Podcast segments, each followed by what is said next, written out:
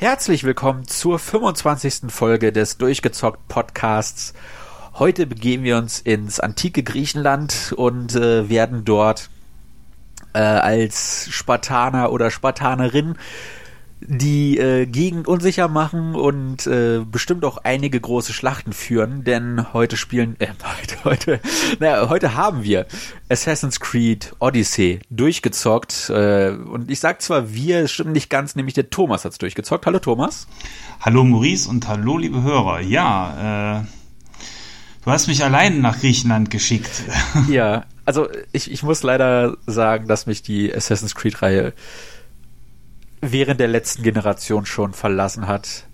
Und äh, die Reihe hat ja seit letztem Jahr einen neuen Anstrich bekommen, also letztem Jahr seit dem Teil davor, seit äh, Origins. Und auch wenn das interessant klang, das, was letzten Endes bei rausgekommen ist, hat mich eher noch weiter von der Zukunft dieser Reihe abgeschreckt. Von daher muss ich mich jetzt auf dein Wort verlassen. Äh, du hast ja beide Teile gespielt. Ja, ich glaube, da zeigt sich auch so ein bisschen, dass wir grundsätzlich äh, zwar beide gerne spielen, aber auch so ein bisschen unterschiedlichen Spielegeschmack haben. Ähm, weil ich habe quasi, glaube glaub ich, das gespielt, was du nicht gespielt hast aus der Serie. Also ich habe, damit man das so ein bisschen vielleicht auch äh, nochmal ins Verhältnis setzen kann ähm, und besser ableiten kann, ob da, wenn mir das Spiel gut gefällt, ob euch das dann auch gefällt. Ich habe den ersten Teil Assassin's Creed 1 damals ein bisschen äh, gespielt, aber bei weitem nicht durch. Das fand ich nämlich irgendwann damals zu langweilig. Dann bin ich erst mal mit Black Flag wieder in die Serie eingestiegen. Das habe ich komplett durchgespielt und durchgesuchtet. Das hat mir richtig viel Laune gemacht. Und ähm, dann die beiden Szenarien, die es danach gab, Frankreich und England, haben mich wieder äh, extrem angeödet und äh, die habe ich dann wiederum ausgelassen und bin dann im alten Ägypten mit Origins im letzten Jahr eingestiegen. Äh, was mich insbesondere wegen der fantastischen Optik und den neuen Spielmöglichkeiten überzeugt hat. Und ja, tatsächlich ein Jahr später äh, habe ich das gleiche Spiel gefühlt nochmal äh, spielen dürfen. Es hat mich wieder, um das schon mal vorwegzunehmen, ähm, komplett begeistert. Äh, ansonsten kann man die gut 60 Stunden auch nicht durchhalten, äh, wenn man es doof finden würde. Ja, aber äh, vielleicht so ein bisschen dann erstmal der Reihe nach. Ne?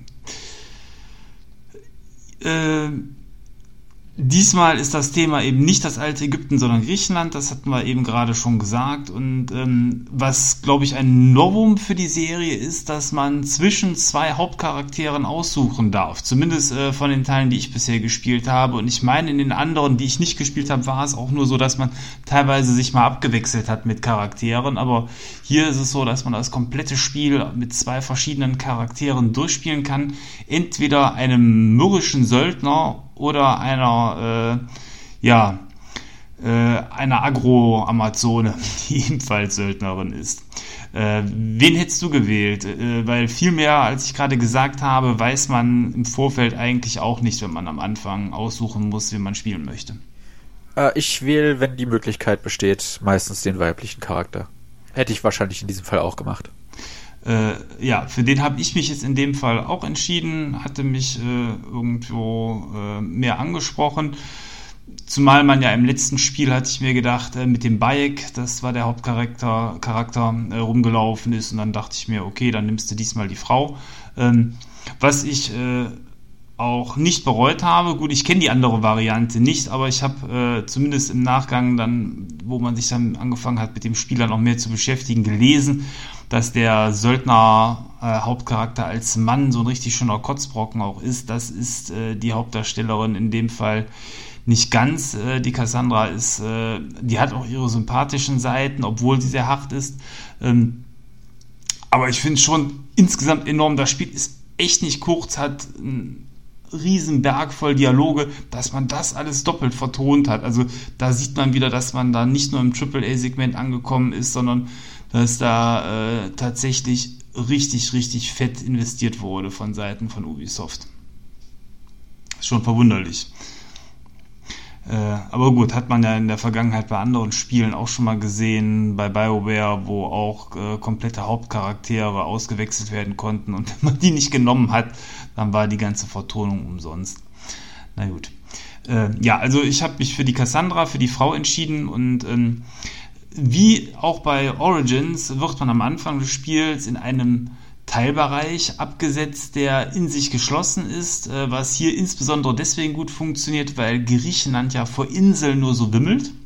Und äh, die Stachtinsel ist für sich quasi ein abgeschlossenes Paradies, wo man Stück für Stück die Welt erkunden kann und dann ach, wahrscheinlich so nach vier, fünf Stunden, kann ich jetzt nicht mehr ganz äh, sagen, ähm, dann auch das Gefühl hatte, dann alles mal gesehen zu haben und dann wird man auch erst in die große, weite Welt hinausgelassen. Also wer ähm, in das Spiel vielleicht irgendwann mal per Game Pass oder sonst wie ausleihen ähm, hereinschnuppert, äh, quasi, wenn man alles mal so ein bisschen gesehen haben will, dann reicht es wahrscheinlich auch diese ersten vier, fünf Stunden zu spielen. Aber äh, gut, man, man wird natürlich neugierig gemacht auf das, was da alles so kommt im Verlauf des Spiels. Insofern war es für mich keine Option, danach aufzuhören. Mhm. Was würdest du sagen, wie groß ist dieser erste spielbare Bereich? Was für ein Teil der Karte nimmt das ein? Weil man, man sieht zwar immer die Karte selbst im Internet, aber man hat halt einfach keine Größenordnung dazu. Was muss man sich vorstellen? Wie groß ist die Spielkarte und wie groß ist der Anfangsbereich dieser Spielkarte? Ähm, ja, vielleicht vier oder fünf Prozent vermute ich jetzt mal. Äh, okay. Also ist echt wenig. Also äh, das trifft es wahrscheinlich besser als jetzt irgendeine Prozentangabe. Ähm, ich habe es ja nicht ausgemessen, aber ähm, also du, du, diese Starterinsel ist so groß, dass du da auch ähm, wirklich lange äh, und auch ähm, intensiv den Bereich bespielen kannst und du allein wenn du von Norden nach Süden auf dieser Insel zu Fuß läufst und jetzt eben nicht äh, mit dem Pferd reitest, was äh, die, die Hauptbewegungsmöglichkeit äh, eigentlich in dem Spiel ist. Also sowohl mit dem Pferd als auch mit dem als auch zu Fuß wirst du ähm, ein paar Minuten brauchen, um da von Norden nach Süden zu kommen. Aber jetzt, jetzt keine fünf oder zehn, aber ich denke so zu Fuß bestimmt drei, vier Minuten und mit dem Pferd dann vielleicht zwei, äh, um, um die Strecke ähm, quasi abzulaufen. Aber insgesamt äh, ja, ist eben hier von allem so nett so ein bisschen was drin. Ne? Du hast eine große Stadt, du hast ein paar Söldnerlager, du hast ähm, Festungen, die du äh, erobern kannst, du hast äh, eine riesige Statue. Ich glaube, das, ich will jetzt, jetzt will ich nichts Falsches sagen, das könnte Zeus sein, aber ich weiß es nicht, äh, weil insgesamt sind so viele in dem Spiel drin, so viele Götterstatuen, dass ich nicht mehr genau weiß, wer da auf der Insel war, aber ähm, die kann man beklettern. Ähm, Du hast äh, eine schöne Teilung der Insel durch ein Gebirge in der Mitte. Ähm, also wirklich, wirklich abwechslungsreich, schon direkt zum Start. Und äh, wenn du dann später in die große Welt hineingelassen wirst, äh, ja, kommt dir dann die Startinsel dann auch irgendwann quasi unbedeutend und klein vor im Vergleich. Ähm, aber das macht das Spiel ganz behutsam. Insofern kriegt man da nicht direkt den, den großen Schock. Und damit man überhaupt dieses, äh, diese Starterinsel ähm, verlassen kann, muss man dort einen Mann finden, der äh, einem ein Schiff zur Verfügung stellt. Ähm, der wird einen auch das ganze Spiel über begleiten, weil das Schiff quasi so eine Art, ja, wie so eine Normandy, so, so eine Art Heldenhub dann auch ist. Und ähm, ja, äh, das Schiff nimmt in dem Spiel auch wieder einen elementar wichtigen Teil ein. Bei Origins war das ja sehr reduziert ähm, auf wenige Missionen. Äh, und hier ist es ähnlich wie bei Black Flag so, dass das Schiff äh, Hauptbewegungsmittel zwischen den Inseln ist und bis man dann auf diesen anderen Inseln die, ähm, die Punkte aktiviert hat, worüber man dann Schnellreisefunktionen nutzen kann, äh, ja, ist das Schiff eben die einzige Möglichkeit, um neue Inseln dann noch anzufahren. Hast du Black Flag damals gespielt? Ich habe es mir letztes oder vorletztes Jahr im PSN-Sale mal mitgenommen. Aber wie mit jedem Assassin's Creed, ich komme über den Anfang nicht mehr hinaus, weil ich das so gähnend langweilig finde. äh, ich hab's, ich hab's leider nicht weit geschafft. Ich bin auf, ich habe das Schiff bekommen am Anfang, dann bin ich auf die erste Insel gekommen und dann hatte ich schon, dann war die Luft bereits raus. Äh, also ich habe, ich habe nicht viel von dem Spiel gesehen. Okay. Von daher, ich glaube euch, glaube ich euch allen, die das Spiel geliebt haben, einfach mal, dass das mit dem Schiff herumfahren gut ist. Ja. Äh, hat mir bei Black Flag äh, unterm Strich immer noch ein bisschen mehr Spaß gemacht, zumal es damals äh, dieses Handyspiel als Ergänzung gab, wo man die Schiffe auch ähm, ja, eben tagsüber, wenn man nicht spielen konnte, so, so quasi während der Arbeitszeit durch die Gegend schicken konnte, weil diese Missionen dann Handyspiel üblich etliche Stunden gedauert haben. Das fand ich ganz nett, um da zusätzliches Gold zu generieren. Da hat man mittlerweile wieder darauf verzichtet, scheinbar. Äh, hat man sich da damals mehr von versprochen, äh, vielleicht auch an Einnahmen oder ähnlichem. Also bezahlt habe ich da nichts für. Aber das ist raus. Jetzt kann man das Schiff also eher so als Fortbewegungsmittel nutzen und ähm, was auch komplett fehlt, oder was ich zumindest dann, wenn es drin sein sollte, nicht gefunden habe, ist, dass man diese Schiffsforce, die es noch bei Black Flag gab, ähm, auch angreifen und zerstören musste. Das fehlt auch. Also Schiffskampf ist drin, man kann andere Schiffe angreifen und ausrauben. Ähm, das führt aber zu einer Sache, die mit am nervigsten im ganzen Spiel ist. Das gilt sowohl für die Schiffe als auch für die Open World, weil in dem Moment, wo man ähm, Gesetzesbarrieren übertritt und andere Leute ausraubt, äh, jemanden ersticht oder erschlägt, ähm, dann wird in dem Spiel quasi so eine Art Milizeinheit auf einen aufmerksam. Das geht relativ schnell. Ähm, dann, dann sammelt sich so ein Balken, muss man sich vorstellen, wie bei einem GTA, wo man die Sterne sammelt. Ähm, und vom Prinzip her ist das auch wie bei GTA ein Kampf, den man äh, nicht wirklich gewinnen kann. Das heißt, eigentlich willst du vermeiden, mit, dem, mit den Gesetzeshütern in Kontakt zu kommen. Das Ganze funktioniert dann so, dass wenn man äh, irgendwo ein Gesetz übertritt, was man automatisch immer mal wieder macht, dann einfach eben für, für Goldmünzen sich freikauft. Das ist so eine Art Kopfgeld, was man bezahlt und dann setzt man die Sterne damit wieder runter. Sorgt zum einen dafür, dass man keine oder insbesondere am Anfang eben des Spiels noch keine Unmengen an Gold auf einmal anhäuft, sondern ähm, da immer gut sinnvoll was auslegen kann. Und ähm, auf der anderen Seite, dass man diese wirklich nervigen Kämpfe vermeidet. Jeder, der diesen Kampf einmal geführt hat, wie gesagt, das, ist, das führt zu nichts. Es wird einfach immer nur mehr und äh, irgendwann schlagen sie einen dann tot. Das ist echt doof. Äh, hätte ich mir anders gewünscht. Ja, also ich, ich weiß ehrlich gesagt gar nicht mehr, wie das in den alten Assassin's Creeds war. Da, weil da gab es ja ähnliche Systeme, dass du äh, sofort verfolgt wurdest, wenn du in nicht berechtigte Bereiche gegangen bist oder halt höher gelevelte Bereiche. Ich weiß aber nicht mehr, wie du bestraft wurdest, wenn du halt Attentat und sowas begangen hast. Äh, es klingt sehr nervig. Ich finde, dass dieses GTA-Prinzip mittlerweile auch etwas veraltet, vor allem in dem Setting, das wurde ja in Red Dead Redemption schon leicht veralbert, dass du einen Zug ausrauben kannst im Wilden Westen und zwei Städte weiter mit nichts dazwischen weißen Kopf auf einmal, dass du den Zug überfallen hast.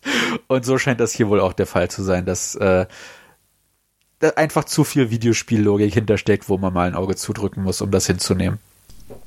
Ja, also für mich war es für den Spielspaß nicht zuträglich. Vielleicht erstmal grundsätzlich nochmal auch, wie, wie sich das Spiel spielt also Assassin's Creed ist mit dem Teil noch mal mehr in Richtung Rollenspiel gerückt und ich finde, es ist streckenweise wirklich mit einem Witcher 3 vergleichbar. Äh, Witcher 3 mit dem Fantasy-Setting ähm, und auch den vielen Missionen, die auch hervorragend geschrieben waren, hat immer noch etwas die Nase vorn. Die reine Spielwelt und der Detailgrad in der Spielwelt und die wundervolle handgemachte Ausgestaltung, würde ich sagen, ist hier für meinen Geschmack ebenbürtig, bis auf die Tatsache, dass auch hier wegen des Fantasy-Settings natürlich der Witcher etwas abwechslungsreicher ist, ähm, mit auch noch Eisbereichen und äh, eben verschiedenen Königreichen. Das hat man hier nicht. Es ist rein Griechenland, aber das, was gemacht worden ist, ist für mich genauso ähm, liebevoll und detailreich gemacht wie ein Witcher. Ähm, man hat ähm, ein ähnliches Levelsystem für die Hauptfigur mittlerweile wie in einem Rollenspiel. Das heißt, man sammelt verschiedene ähm, Punkte pro Stufe. Der Charakter steigt in Stufen auf und diese Punkte investiert man wiederum in ähm, Kampffähigkeiten, Schleichfähigkeiten oder Fernkampffähigkeiten. Da kann man selber dann äh, Schwerpunkte setzen und ähm, im Verlauf des Spiels sammelt man auch so viele Punkte, dass man an sich nachher auch von allem ähm, reichlich nehmen kann. Also ich habe jetzt normales Kämpfen quasi komplett durchgepunktet und ähm, die anderen Bereiche, aber auch eigentlich all das, was wirklich sinnvoll ist, äh, konnte man dann am Ende nehmen. Also ist also äh, einerseits muss man sich entscheiden, aber es ist eigentlich eher eine Reihenfolgeentscheidung und nicht äh, ein Ausschlussprinzip. Ja, das ist jetzt auch der einzige Punkt, wo ich noch was halbwegs Großartiges dazu sagen kann. Das ist auch einer der Gründe, weshalb ich Assassin's Creed etwas leidselig geworden bin. Äh, ich hatte Unity noch gespielt. Da war das System noch ein bisschen anders, aber es, es hat schon die Richtung vorgezeigt, in die sich dann halt auch äh, äh, Origins und Odyssey äh, begeben würden. Ist halt, dass du, dass die Karte komplett frei ist, aber die ist in Areale unterteilt. Und ich nehme jetzt mal ein Beispiel aus Unity, weil ich, wie gesagt, die beiden letzten Assassin's Creed Teile nicht gespielt habe. Da konntest du in einem Areal sein, was, sagen wir mal, deinem Level entspricht, sagen wir mal, Level 10 sind wir gerade. Und links und rechts davon sind Areale, das ist dann auf einmal Level 40 und das andere ist Level 60. Und du musst nur einen Fußstapfen da reintreten, sofort wirst du von Gegnern umzingelt, die tausendfach stärker sind als du und dich mit einem Angriff umnieten, was absolut keinen Spaß macht. Und das Ganze geht jetzt halt auch äh, etwas stärker in diese Levelrichtung, hattest du ja schon gesagt, mit den RPG-Elementen. Und weshalb ich echt, ich, ich würde so gerne spielen, wenn da halt nicht diese RPG-Elemente drin sind, weil ich Videos gesehen habe, wo Leute diese ikonische äh, äh, vom, vom Rücken aus mit diesem versteckten, mit der versteckten Klinge die Leute meucheln, aber die dann einfach nicht sterben, weil du unterlevelt bist.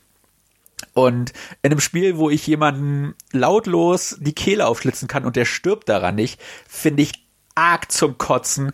Und dass Ubisoft mittlerweile halt diese, diese Pseudo-Barrieren aufstellt, indem sie einfach die Gegner massivst überpowern, bis du halt einen bestimmten Level im Spiel selbst erreicht hast, um den Paroli zu bieten.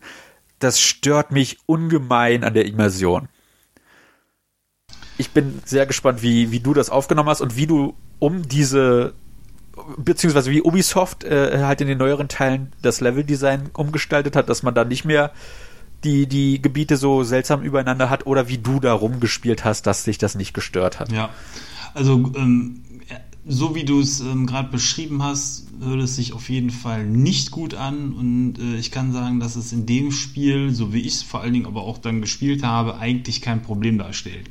Also du hast diese verschiedenen Gebiete, das ist nach wie vor so. Das heißt, wenn du mit deinem Schiffchen durch die Gegend fährst und siehst, die Insel Kreta ist für Level 20 bis 30 geeignet und du bist gerade Level 10, dann solltest du da an dieser Insel einfach nicht anlegen.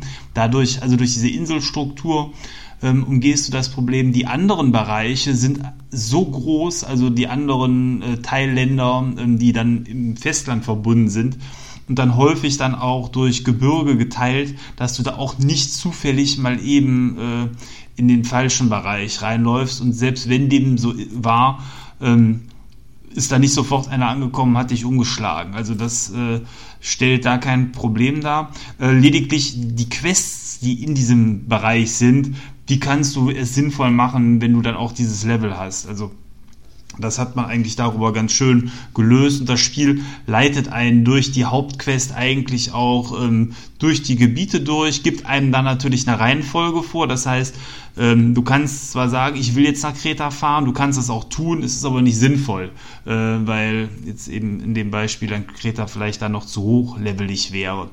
Ähm, das ist eigentlich das Einzige, womit man sich da arrangieren muss, aber das ist ja in anderen Spielen, äh, die eine ähnliche Struktur haben, insbesondere damals auch die Gothic-Spiele und so, äh, ja auch so, dass einfach dann in manchen Bereichen Viecher rumlaufen, die zu stark für einen sind. Äh, in dem Fall eben alles Menschen.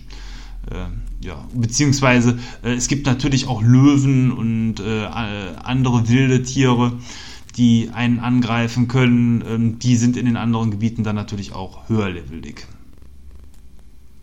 Äh, ja, aber hat mich jetzt tatsächlich deswegen so nicht gestört, sondern hat sich, fand ich, äh, harmonisch eingepasst ins Spiel und mir eher eigentlich äh, die Sicherheit gegeben, mir zu zeigen, wo ich mich denn jetzt mal sinnvollerweise hinbegeben könnte, wenn äh, man da eventuell noch irgendwas erforschen wollte, abseits der Hauptstory, weil man einfach sieht, das Gebiet würde auch passen. Du wolltest gerade was sagen.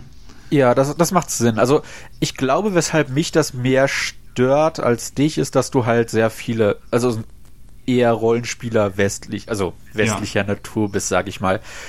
Äh, während das in japanischen Rollenspielen, die ich ja hauptsächlich spiele, schon ein bisschen anders ist, äh, außer man spielt jetzt gerade Dark Souls oder sowas. Und ich glaube, das ist auch einer der Gründe, weshalb ich mit dieser Art von Spielen nie wirklich konform gegangen bin, weil das mich einfach, weil das einfach Elemente sind, die ich nicht gewohnt bin und die mir auch vor allem jetzt je, je älter ich werde, äh, immer unzugänglicher erscheinen. Und wie gesagt, ich finde das halt einfach schade in einem Spiel, wo du Assassine bist, wobei ich gar nicht weiß, das spielt ja, glaube ich, vor Origins noch, äh, ob du da schon Assassine bist, ob es überhaupt Sinn macht, dass das Spiel Assassin's Creed heißt, äh, dass du jemanden halt, wie gesagt, von hinten mit einer versteckten Klinge in den Hals diese rammst und der dann nicht sofort stirbt. Das, das fühlt sich einfach falsch an, als jemand, der halt Assassin's Creed 1, 2, Brotherhood, was kam danach?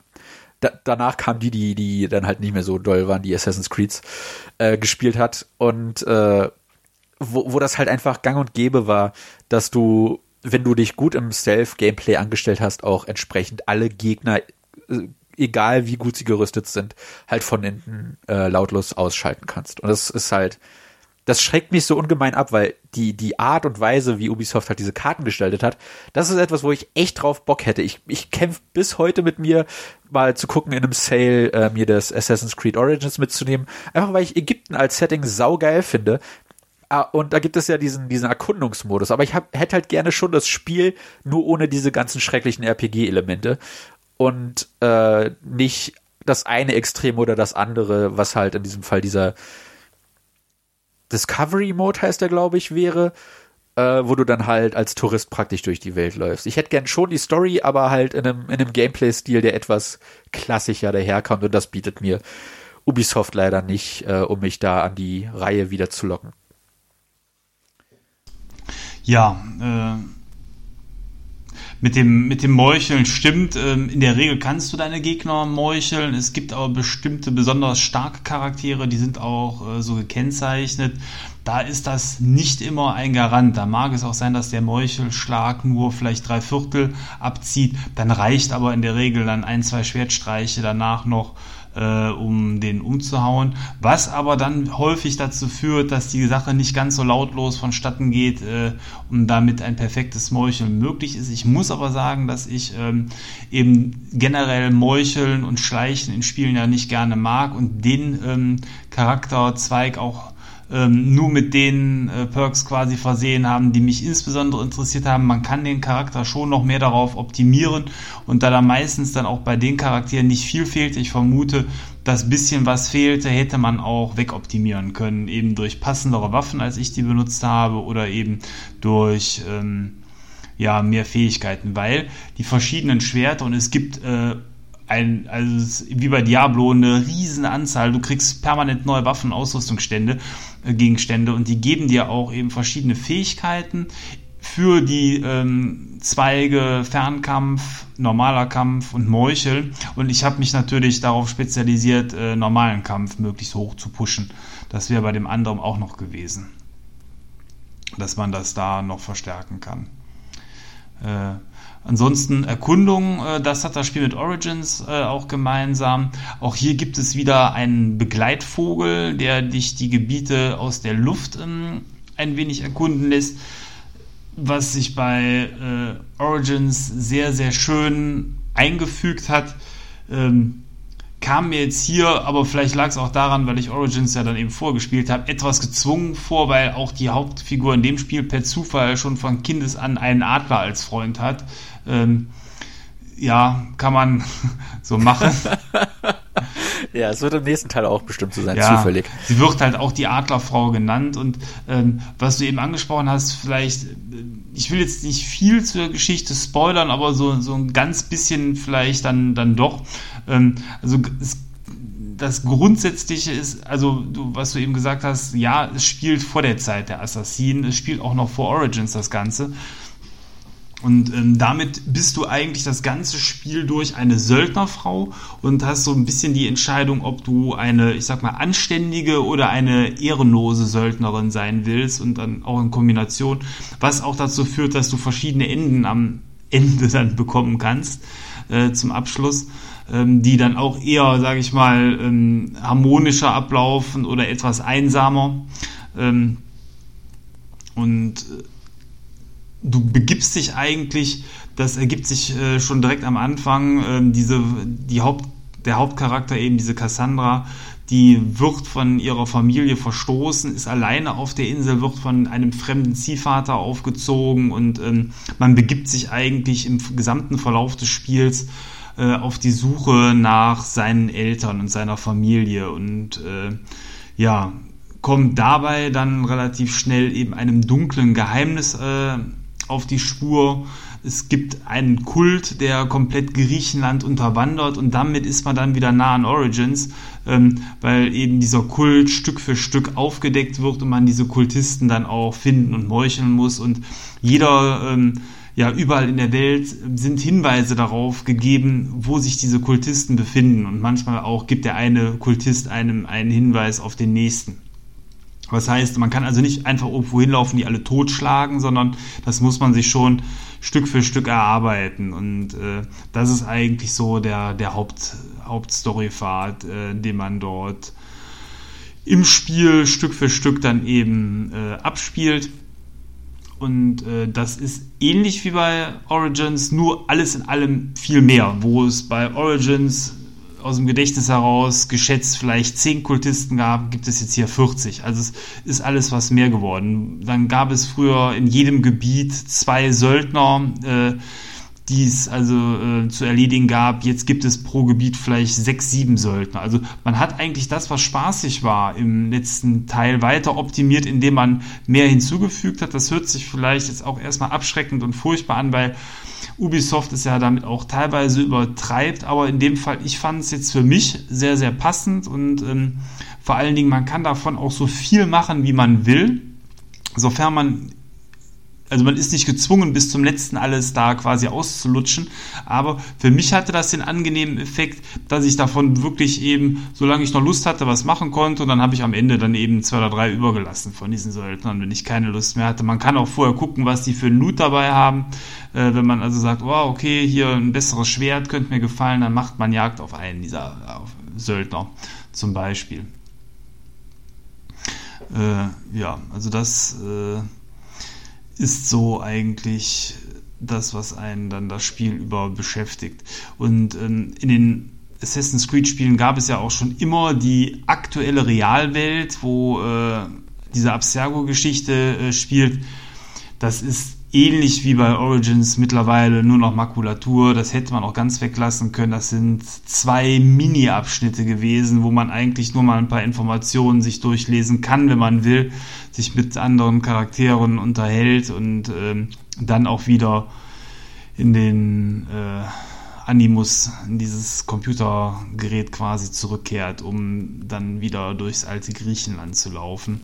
Äh, Warum man da so dran festklammert nach wie vor, ich weiß es nicht. Also ich sag mal, für Leute, die darauf stehen, äh, war das dann wahrscheinlich zu wenig. Für mich war es auch da an der Stelle ausreichend und okay, aber man hätte für mich auch ganz drauf verzichten können. Ja, das ist auch etwas, was ich bis heute nicht verstehe, weshalb sie, sie haben die Geschichte eh ruiniert. Seit Teil 3 ist die Geschichte komplett zu vergessen. Äh, mit Teil 3 haben sie ja die Desmond Story zu Ende gebracht, in Anführungszeichen, indem sie einfach Mist gebaut haben. Und äh, wie, wenn sie eh schon die Formel so krass umändern, wieso heißt es dann immer noch Assassin's Creed?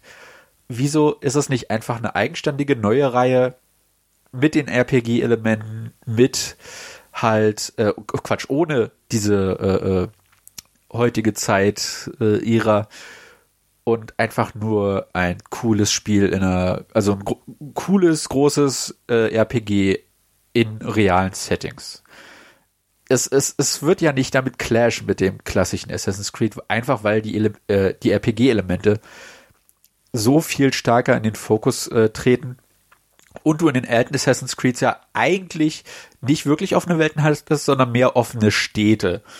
Äh, das hat sich ja auch ein bisschen weiter ausgebreitet in den, in den äh, späteren Teilen, aber das hätte man ja so beibehalten können, dass in Assassin's Creed äh, sich mehr die Städte und Bauwerke zum Fokus nimmt, während diese neue Reihe, die dann halt mit Origins gestartet wäre, äh, sich halt wirklich um die, die Welt praktisch dreht, wie sie zu dem Zeitpunkt, wo sie spielen, aussah. Halt äh, auch schon mit diesem Touristenaspekt, aber halt alles in einem RPG-System drinne, wo das ja auch eher gang und gäbe ist, dass man da halt diese riesigen offenen Welten hat. Und äh, die alten Assassin's Creed waren ja sehr parcoursbelastet. Das wird ja auch immer stärker vereinfacht, äh, so dass man sich, so, so dass halt diese ursprüngliche Formel, das was Assassin's Creed einst ausgemacht hat, wirklich nur noch im Namen und in so ein, zwei Augenzwinkern äh, versteckt ist im Spiel. Und das finde ich halt sehr, sehr verwirrend, weshalb man da nicht einfach den Mumm hatte, was Neues zu starten. Ja, also Klettern spielt schon permanent eine Rolle im Spiel, ist aber vom Schwierigkeitsgrad her auf Null gesenkt worden. Äh, für alle, die es kennen, es spielt sich eigentlich so wie das neue Zelda mit unendlich Ausdauer. Das heißt, du kannst eigentlich überall dran hochklettern, kannst nicht runterfallen, äh, ja, und musst eigentlich nur nach oben laufen. Also ja, und genau, und in, in, den ersten Assassin's Creeds war es ja zumindest so, dass du dir die Gebäude anschauen musstest. Du musstest schauen, wo hängt jetzt ein, ein loser Ziegelstein, an dem ich mich vielleicht festklammern konnte. Wo ist äh, wo ist so ein bisschen, wo, wo ragt ein bisschen was raus, dass ich da ranspringen kann? Ist das hoch genug, dass ich da überhaupt, also beziehungsweise ist die Entfernung zum nächsten Punkt nicht zu hoch, dass ich da nicht mehr rankomme? Und das war ja schon so ein leichtes Puzzle-Element in den alten Teilen. Und wie gesagt, da, da, da sind nur noch diese Grundsätze so ganz vage da, die Assassin's Creed 1 ausgezeichnet haben. Weshalb ich es halt so seltsam finde, dass sie da nicht eine neue Reihe draus gemacht haben. Ja, ähm, es gibt auch vom Prinzip her im alten Griechenland keine hohen Gebäude. Also bei äh, Origins hat man ja mit den Pyramiden zumindest noch die größten Gebäude ähm, dann in dem Spiel in Origins gehabt. Ähm, das fehlt hier in dem Teil komplett. Dafür hat man diese abstrus großen Götterstatuen ähm, gemacht, wo dann so ein Zeus ich schätze jetzt einfach mal 40 Meter hoch ist oder irgendwie sowas. Also eben in der Größenordnung, die es so gar, gar nicht gab und äh, nur damit man mal irgendwelche super hohen Punkte hat, die man erklettern kann. So die größten Gebäude in den normalen Städten sind Tempel. Ähm, die mögen dann vielleicht so 10, 12 Meter hoch sein. Ähm, die sind aber auch einfach zu erklettern. Dementsprechend das Standardhaus hat ein oder zwei Etagen, ist damit eben dann vielleicht vier, fünf Meter maximal hoch. Und ähm, Ansonsten gibt es eben viele Berge im Spiel, die man dann auch erklettern kann. Ähm, das macht dann aber auch Spaß. Also, also es ist schon schön, sich dort in der Welt fortzubewegen und die zu erforschen und zu erkunden. Ähm, aber eben der Anreiz liegt nicht in der Herausforderung, da hochzukommen, sondern eher sich das alles anzuschauen. Und Ansonsten bietet das Spiel einem tatsächlich auch so eine Art Endgame. Das war dann auch der Bereich, wo ich das Spiel verlassen habe. Ähm, weil, äh, also selbst wenn die Story dann zu Ende ist, kann man noch bestimmte andere Dinge weiter erforschen und erkunden in der Welt. Ähm, man, man stellt irgendwann fest, dass es äh, wie in allen Assassin's Creeds äh, diese Superrasse der ja, Aliens oder was es auch immer ist, die eben vorher auf der Erde schon mal waren und gelebt haben. Und äh, in dem Bereich kann man sich weiter äh, umschauen und dann eben da noch mehr Gegenstände zu sammeln. Dafür muss man aber dann auch Levelstufen erreichen, die noch über dem sind, was du bis zum Ende des Spieles dann dir erspielt hast. Äh, in dem Bereich kann man also noch viel machen. Man kann diese Söldner am Ende noch weiter abschlachten. Es gibt äh, sogar die Suche äh, ja, nach einem antiken Mythos, so würde ich es jetzt erstmal, weil ich es nicht spoilern will, beschreiben. Ähm, es gibt äh, dann auch ähm, teilweise ähm, besondere äh, ja, Tiere, die es zu erlegen gilt. Das habe ich gemacht. Das hat mir sehr viel Freude gemacht, quasi. Es ist so einen besonderen Stier, einen besonderen Löwen, äh, einen besonderen hiervon und davon. Äh, und äh, ja, diese Tiere zu erlegen, ähm, ist jedes Mal so eine Art Mini-Bosskampf gewesen. Das hat Spaß gemacht. Ähm, aber so kann sich jeder dann eben herauspicken, was er will. Und wie gesagt, ich habe 60 Stunden gespielt. Man hätte es wahrscheinlich auch 100 spielen können, wenn man den ganzen anderen Kram auch noch machen will. Ähm, wobei, da hatte ich dann eben jetzt am Ende keine Lust mehr drauf, weil die Story dann an sich zumindest die Hauptstory zu Ende war und eben diese Mythos-Geschichte zu erkunden oder diese Städten der Uralten, äh, das war mir dann von der Story her dann eben dann das nicht mehr wert, das dann noch zusätzlich zu verfolgen und dann nochmal 40 Stunden oder so extra reinzustecken. Ja, also das ist quasi Assassin's Creed Origins. Was das Spiel auch hat, äh, was man aber nicht nutzen muss, ist ein Shop. Äh, in diesem Shop kann man für Echtgeld dann auch äh, Rüstungen und Waffen und sowas kaufen. Das Witzigste ist, man kann sich sogar erkaufen, dass man schneller levelt. Also das, du zahlst quasi dafür, dass du weniger spielst. Totaler Schwachsinn. Äh, ja. Äh, zumal eben das Spiel so balanciert ist, wenn du normal alles machst, was dir die Story vorgibt, dann bist du genau on point jeweils unterwegs. Ich weiß gar nicht, was das soll, aber äh, ja. Ja, nur kleiner Hinweis, weil du es ja ist schon etwas länger her, dass du es durch hast. Äh, vor ein oder zwei Wochen, wo wir das jetzt aufnehmen, wir nehmen das eine Woche vorher auf, haben sie ein Patch rausgehauen, wo sie die Waffenpreise nochmal erhöht haben. Und das ist ja schon ziemlich, ziemlich dreist, finde ich, um halt Leute doch noch mehr in diese Richtung zu nötigen. Ja, wie wär's, wenn ihr diese mal zwei äh, äh, Add-ons kauft für, ich glaube, 10 Euro oder so kosten die und das ist schon dreist hoch 10, finde ich. Also äh, ja, Ubisoft bleibt Ubisoft, da wird sich leider nichts ändern in der Hinsicht. Ja, also äh also der Sinn erschließt sich mir da an der Stelle nicht, weil ja. ich bin da auch kein einziges Mal jetzt vor eine Wand gerannt, äh, wo man sagt, boah, jetzt muss ich hier noch zwei, drei Stunden grinden oder irgendeinen Unsinn machen. Nee, ist alles so nicht der Fall. Wenn du deine Mission spielst und ähm, klar, du musst in den Gebieten äh, die Quests, wenn man so will, abarbeiten, aber das sind ja alles schön geschriebene Geschichten. Ähm, die es dort gibt, das ist jetzt quasi kein Grind, sondern du kommst in ein Gebiet rein, da siehst du, es gibt zehn Questgeber und diese zehn Questgeber haben eben wirklich liebevoll geschriebene einzelne Geschichten, die teilweise mal witzig sind oder spannend oder auch mal ein amoröses Abenteuer äh, einem anbieten und die muss man dementsprechend machen. Nur, äh, ja, also wenn man nur der Hauptstory nachläuft, dann wird es wahrscheinlich knapp werden, aber das ist ja in jedem anderen Rollenspiel genauso.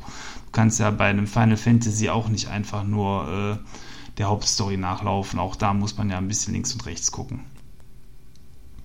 Ja, also das äh, ist in dem Spiel mit drin und Echtgeld-Shops, ja, wer meint, äh, dafür eine Waffe 3 Euro bezahlen zu müssen, kann es machen. Äh, mir hat es äh, nicht gefehlt, es nicht getan zu haben, sagen wir mal so. Ja, äh, Online-Modus ähm, gibt es auch, hatte ich kaum Berührung mit. Irgendwie, man kann Fotos äh, machen und dann können andere Spieler sehen, dass man da war und äh, da ein Foto geschossen hat. Und irgendwie kann man sich da austauschen. Ähm, was komplett fehlt, ist diese Leichen von gemeuchelten anderen Mitspielern zu rächen. Das war in Origins noch drin. Ähm, wenn, wenn du quasi irgendwo erschlagen worden bist, Maurice, äh, dann warst du zufällig dann in einem anderen Spiel, zum Beispiel dann eben bei mir mit drin und dann konnte ich sehen, okay, Maurice ist hier gestorben, ich kann denjenigen jetzt töten, der dich getötet hat. Äh, also den, den, den NPC, das hat man mittlerweile wieder rausgenommen, das ist nicht mehr drin. Und ansonsten habe ich zumindest äh, mit Online äh, keine Berührung gehabt in dem Spiel. Hätte ich dann Boni bekommen, wenn du mich gerecht hättest, oder hättest nur du was bekommen? Das kann ich dir nicht sagen, das weiß ich nicht mehr. Ich weiß, dass okay. ich äh, einen Bonus bekommen habe für das, äh, dass ich dich gerecht habe. Das war wie so eine Art Mini-Quest. Das waren auch so Dinge, deswegen fand ich das eigentlich ganz nett. Äh, A, konnte man dann schon mal sehen, okay, hier wird schwieriger, hier liegen nämlich Tote.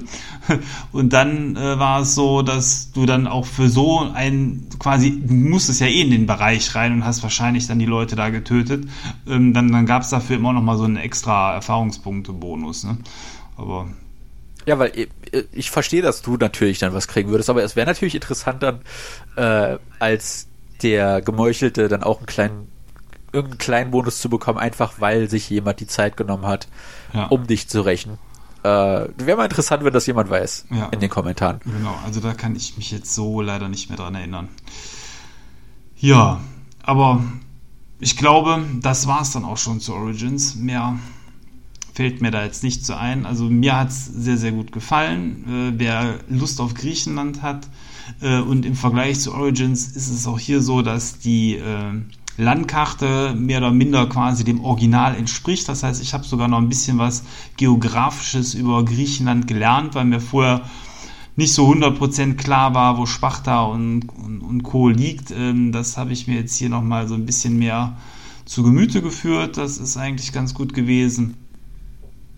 Äh, ja, ansonsten wer Origins mochte, glaube ich, macht nichts falsch, äh, sich den Teil auch zu holen. Wer das eine nicht mochte, so wie du, wird mit dem anderen wohl auch wenig Freude haben.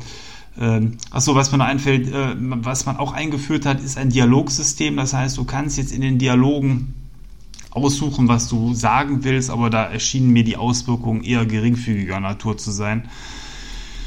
Ich vermute, häufig wird es auch gar keine Auswirkungen gehabt haben oder wenig, äh, bis auf eben die äh, Auswirkung, ob man nett oder böse sein möchte. Mm, ja, also äh, insgesamt hätte man den Punkt für meinen Geschmack weiter reduzieren können und vielleicht das auf die wenigen wichtigeren Entscheidungen äh, ja, zu reduzieren. Denn äh, so waren die Dialoge immer etwas stockend, weil man immer wieder einen Knopf drücken musste. Also dass man sich mal entspannt quasi zurücklehnt und mal zwei, drei Minuten am Stück sich den Dialog angucken kann, gab es häufig nicht. Es war immer so, dass man zwischendurch entscheiden musste, was sage ich gerade. Ja, und das klingt jetzt so, als wäre das keine große Fortentwicklung nach Origins, was natürlich Sinn macht, weil das während Origins äh, entwickelt wurde. Ich bin aber sehr gespannt, wie sie das Feedback dieser beiden Teile aufnehmen werden und wie dann der nächste Teil aussehen wird.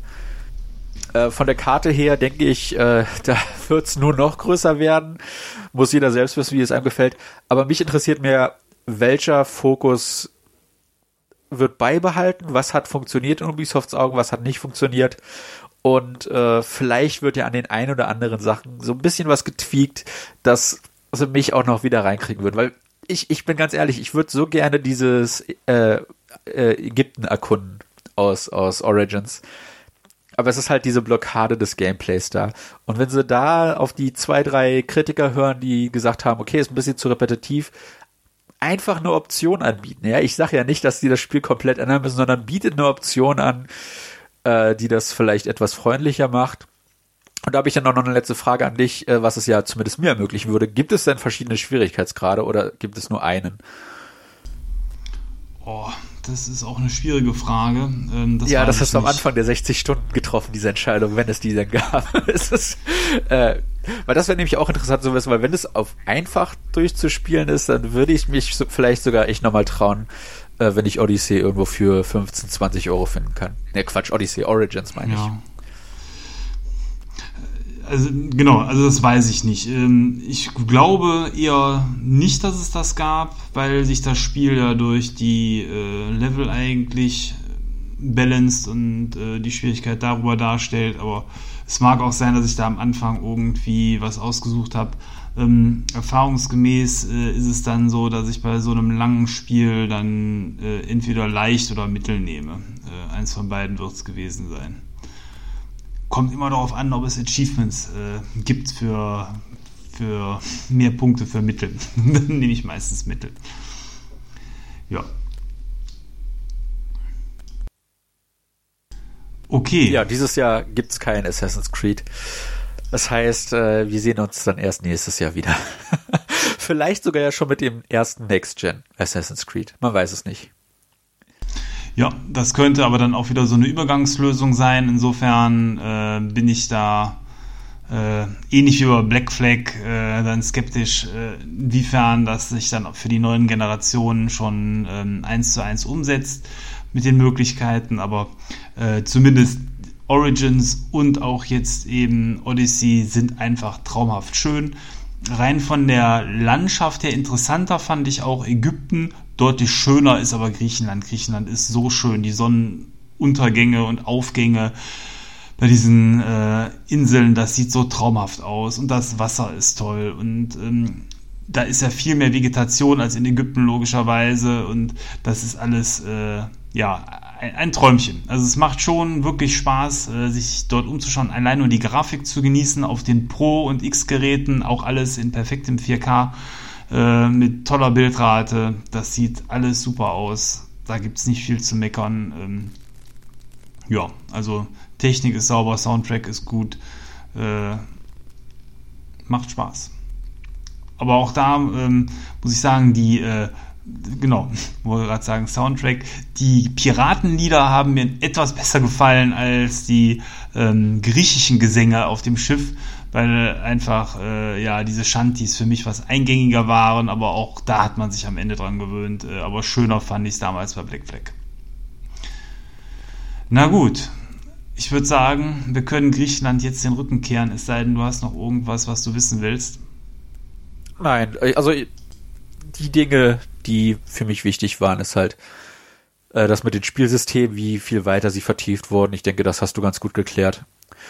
Und äh, der Discovery Mode, ich, ich, ich meine zumindest, der heißt so, der ist jetzt, entweder ist er kürzlich zum Spiel hinzugekommen oder der wird äh, demnächst dem Spiel hinzugefügt. Also auch da wird es bald diesen Touristenmodus geben, dass man sich äh, Griechenland als Touri anschauen kann und dann Audiologs für die ganzen Wahrzeichen und so weiter anhören kann.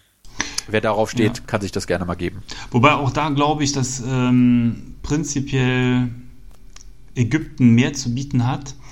Ägypten allein deswegen, weil ähm, viele der Bauwerke schon zu den Zeiten von Origins so baufällig waren, wie sie heute sind. Das heißt, äh, da hat man eher den Eindruck, dann auch das zu sehen, was man so heute sich da angucken könnte. Wohingegen in Griechenland eben das, was man so als Ruine heute kennt, da noch alles aufgebaut ist. Das sieht dadurch teilweise anders aus, wobei ich habe Fotovergleiche gesehen, entweder in der Maniac war das, äh, ja, ich glaube in der Maniac, äh, wo äh, jemand, der auch selber da mal Urlaub gemacht hat, dann extra Vergleichsfotos äh, geschossen hat. Sehr, sehr cool. Also man hat da schon sehr viel Liebe zum Detail walten lassen. Das auch wieder die AAA-Power von Ubisoft. Da ist echt viel Geld reingeflossen. Und die Weitsicht in dem Spiel ist auch der Hammer. Also wenn du auf irgendwelchen Bergen oder so stehst, du kannst teilweise dann wirklich kilometerweit über die Karte gucken und siehst dann in der Ferne am Himmel, äh, am Himmel sag ich schon, in der Ferne am Horizont die, ähm, die Lichter in Athen äh, in den Straßen leuchten und, und so weiter. Das ist echt schön. Also die Weitsicht ist wirklich da nochmal hervorzuheben, weil das ja auch früher oft ein Problem in Spielen war. Äh, hier ist es perfekt umgesetzt. Na gut, na gut, ausreichend geschwärmt haben wir jetzt. Äh, ich denke, ihr habt ein Bild bekommen, äh, liebe Zuhörer, wenn ihr äh, irgendwo das Spiel im Angebot seht. Ich habe es auch im Weihnachtssale erst gekauft. Es wird erfahrungsgemäß immer günstiger. Äh, guckt rein, äh, es macht Spaß sich dort umzuschauen, wenn man generell auf diese Art von Spiel steht. Ähm, ja, und ansonsten auch, wie für dich, Maurice, äh, wenn eine gewisse preisliche Schmerzgrenze unterschritten ist, behaupte ich mal, lohnt sich das Spiel auch, wenn man da eben nicht die 60 Stunden spielt, sondern vielleicht nur mal 10 oder 15 reingucken will. Äh, wenn es vielleicht mal irgendwann dann für 10, 15 Euro zu haben ist, auch dann erscheint mir das ein fairer Preis zu sein. Ja, und Ubisoft ist relativ gut, was die Sales angeht. Also jetzt äh, neulich war Far Cry 4, also das vorletzte Far Cry für, ich glaube, 10, 15 Euro mit allen DLCs und so weiter und so fort im Sale. Und das ist ja auch nur in Anführungszeichen zwei oder drei Jahre alt. Also von daher, wenn man die Augen offen hält, dann kriegt man meist auch bei Ubisoft ein Sale mit dem DLC gleich dazu. Also von daher, äh, wer warten kann, es nicht unbedingt direkt zocken muss äh, und dann äh, auch die Augen offen hält, der kriegt das bestimmt in einem Sale demnächst echt, echt günstig mit allem drum und dran, was man sich so als, als Fan erhoffen kann. Schön, dann wollen wir jetzt den griechischen Sack schließen und uns ins Outro begeben. Äh, ja, also dranbleiben, gleich geht's weiter.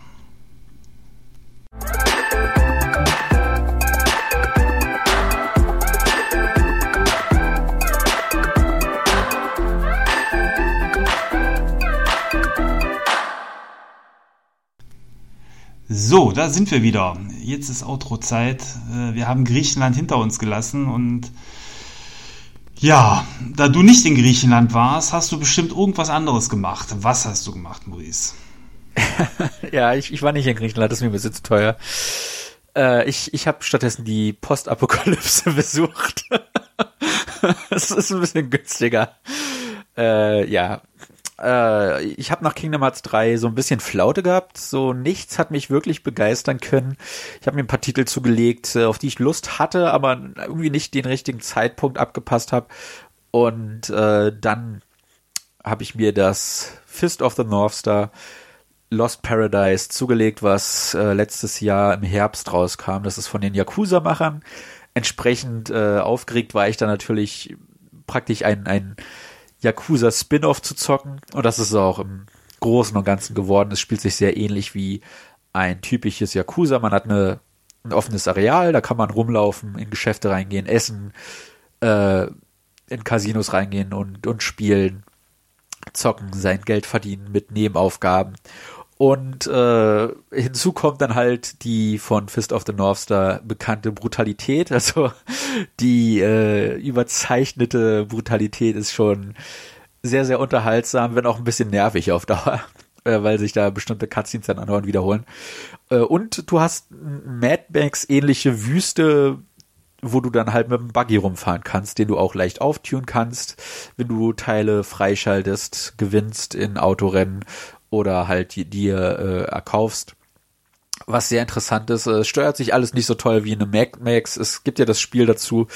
Äh, ich vermute, ich habe es nicht selbst gespielt, aber ich vermute, dass sich das deutlich äh, Triple A spielt, weil äh, sind wir mal ehrlich, das Yakuza-Team ist leider auch nur ein äh, Nischenstudio bei Sega und äh, die hauen zwar regelmäßig was raus, aber halt alles schon zu einem Budget, das man definitiv überall sieht.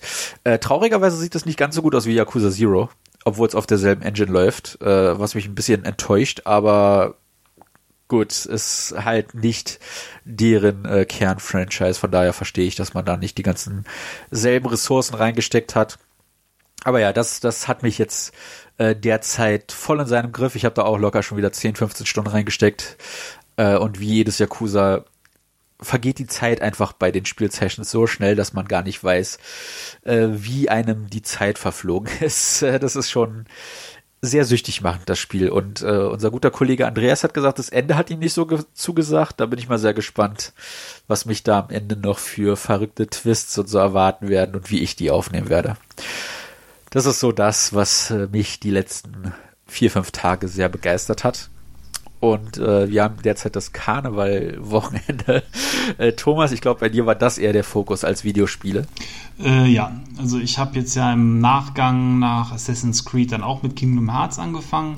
Habe da auch die ersten Welten schon abgeschlossen. Äh, ganz kurz vielleicht auch nur dazu, die Toy Story Welt hat mich insbesondere auch mit der fantastischen Grafik komplett äh, begeistert das ist wirklich Niveau äh, wie die alten Pixar-Filme. Zumindest, äh, ja, kann, also wenn kann es nicht viel schlechter sein. Ich glaube, es gibt auch so tolle Vergleichsvideos, wo man sehen kann, dass äh, teilweise das Spiel sogar bessere Effekte hat als äh, damals der erste Film.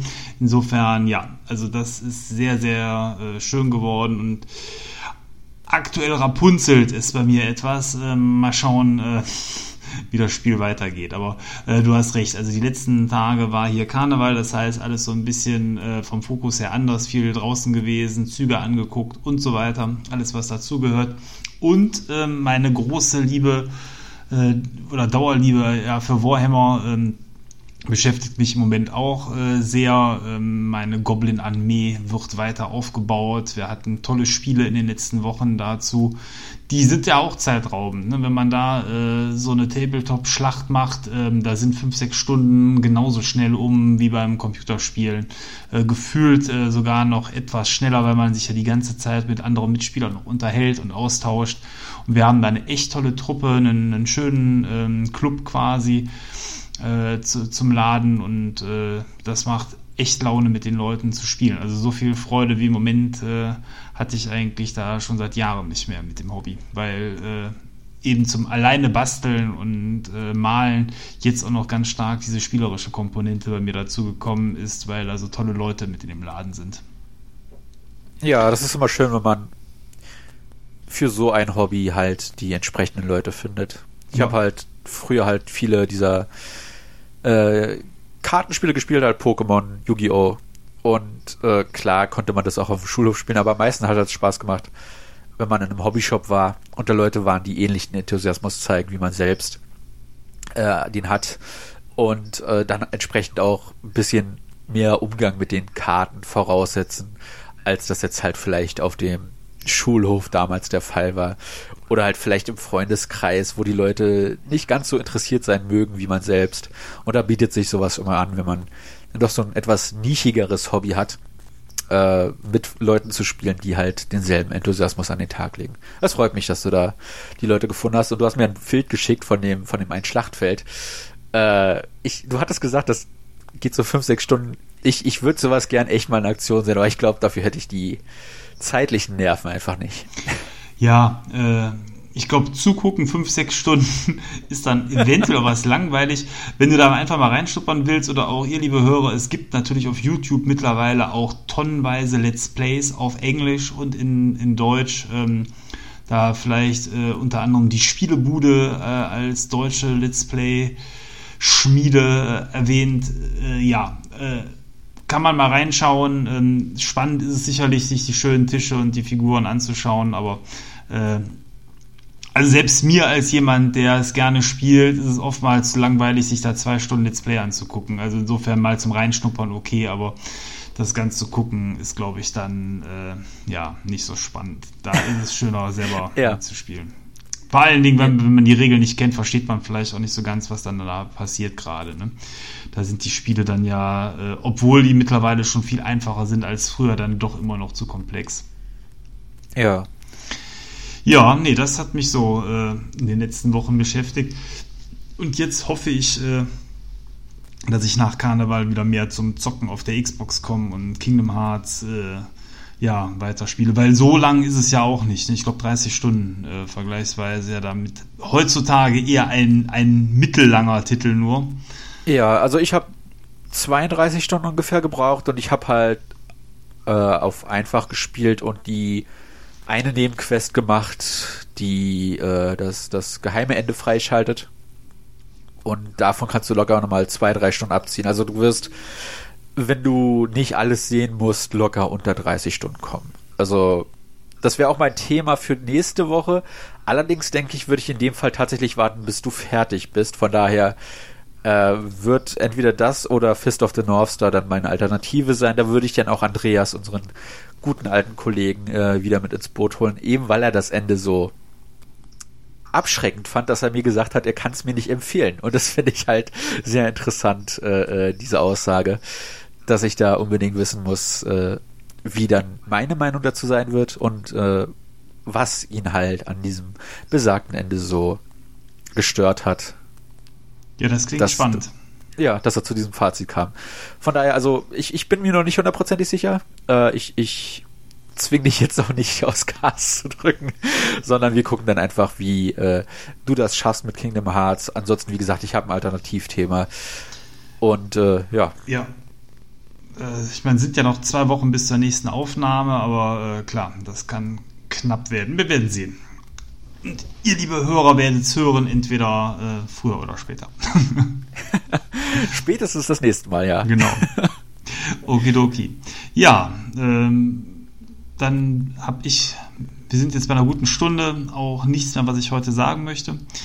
Es sei denn, du hast noch irgendwas, was du als Thema loswerden willst.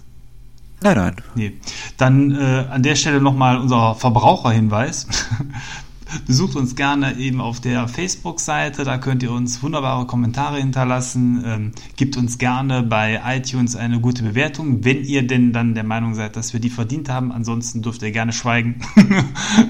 Und, äh, Aber ja. nicht bloß keine schlechte Bewertung. genau. nee, äh, ja, und äh, Ansonsten, ähm, der Maurice ist ja immer noch so fleißig und lädt auch bei YouTube ähm, alternativ ähm, die Tonspuren hoch. Auch die Möglichkeit besteht ja mittlerweile. Also ihr habt volle äh, Auswahlmöglichkeit. Ihr müsst nur entscheiden, wie, wann und wo. Ja, dann äh, will ich mich dann auch für diese Woche verabschieden. Vielen Dank fürs Zuhören. Ähm, wir hören uns in zwei Wochen wieder. Ciao, bis dann, euer Thomas. Auch von mir alles Gute. Bis zum nächsten Mal. Euer Maurice.